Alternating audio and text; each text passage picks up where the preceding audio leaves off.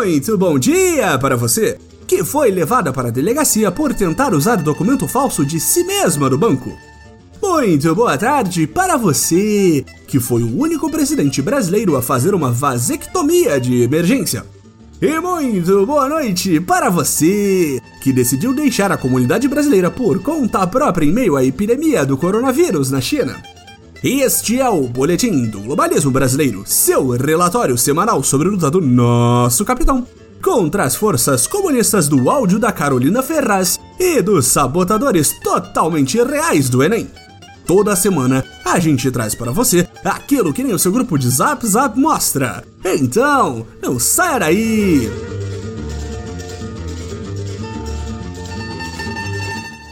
Em uma semana mais tranquila, na qual parece apenas que o mundo vai implodir com uma nova pandemia se espalhando pelo planeta, aproveitamos o momento para explorar a psicologia de uma relação parasitária mútua da nova era. O bromance totalmente real e que ainda vai durar muito tempo entre nosso capitão Messias Jair Bolsonaro com o Batman Marreco juiz e ministro Sérgio Moro. E por onde começar a falar dessa amizade eterna que não é totalmente circunstancial? Mouro e Bonouro começaram a se aproximar pelos idos de 2017, quando a dupla de patos em uma roupa de juiz convenientemente condenou o líder extremista e líder nas intenções de voto Lula aos nove anos de prisão mais curtos da história. Após ignorar sumariamente nosso capitão batendo continência para ele no aeroporto de Brasília, em um vídeo que nunca esqueceremos, Moro percebeu que se aliar ao seu Jair facilitaria suas pretensões políticas completamente acidentais. Do outro lado, seu Jair teria alguma chance de ganhar sem o extremamente popular Batman de Curitiba como competidor direto pelo cargo de motorista desse Fusca de palhaço chamado Brasil. O que começou como uma bela história de camaradagem e amor heterossexual como diria o capitão, foi azedando logo que a nova era conquistou os corações e mentes dos patriotinhas de todo o país com um movimento que radicalizou o conceito de patriotismo e a camisa amarela da seleção brasileira no poder, a relação dos dois foi aos poucos evoluindo para uma competição interna pelas rédeas do movimento que ajudaram a criar quem diria que uma amizade oportunista tão bonita chegaria a este ponto?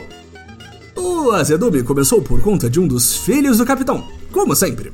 Em uma delicada posição de não desiludir seus fãs, Moro constantemente se posicionou ou a favor ou neutro em assuntos que mexiam com a reputação de Flavinho Bolsonaro, recusando vez após vez as sugestões do presidente Jair de matar uma solução para seu filhote Laranja 01. Como retaliação, nosso Messias resolveu que tinha pouco problema e tensão no governo e propôs casualmente a divisão da pasta de Moro separando a justiça da segurança pública e efetivamente diminuindo os poderes do Marreco de Maringá pela metade. A troca de farpas quase chegou às vias de fato, com nosso amado líder ameaçando demitir Moro. Até que alguma pessoa com um pouco mais de tutano nos ossos lembrou a nosso capita que a diferença de popularidade entre os dois é de mais de 40 pontos percentuais, revelando o superpoder de Moro ser completamente imune à incompetência do governo. Com essa falha em anular o justiceiro, a nova era agora mudou seus planos patrióticos. Em vez de lutar contra Moro, por que não entregar tudo que o juiz curitibano sempre quis de mão beijada? Na última segunda-feira, Moro foi sabatinado pela rádio oficial do novo regime, a Jovem Clã, na entrevista foi levantada novamente a hipótese do Marreco ser indicado ao Supremo Tribunal Federal, com a aposentadoria do ministro Celso de Mello chegando em novembro deste ano.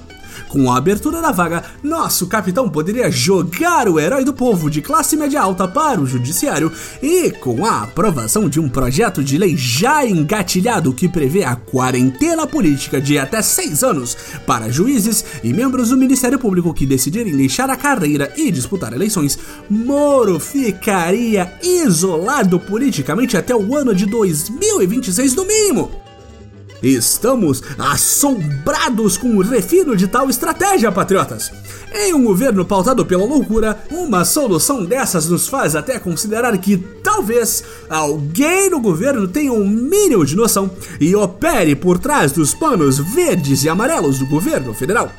E tudo que vamos gastar nesse projeto genial é a idoneidade da maior corte do país. Quem precisa de um Supremo Tribunal Federal imparcial e justo quando podemos colocar o juiz mais personalista e político da história no poder?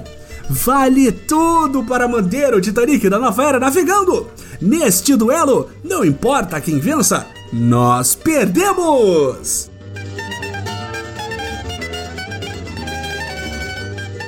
Esse foi o nosso boletim do globalismo brasileiro para a semana de 3 de fevereiro.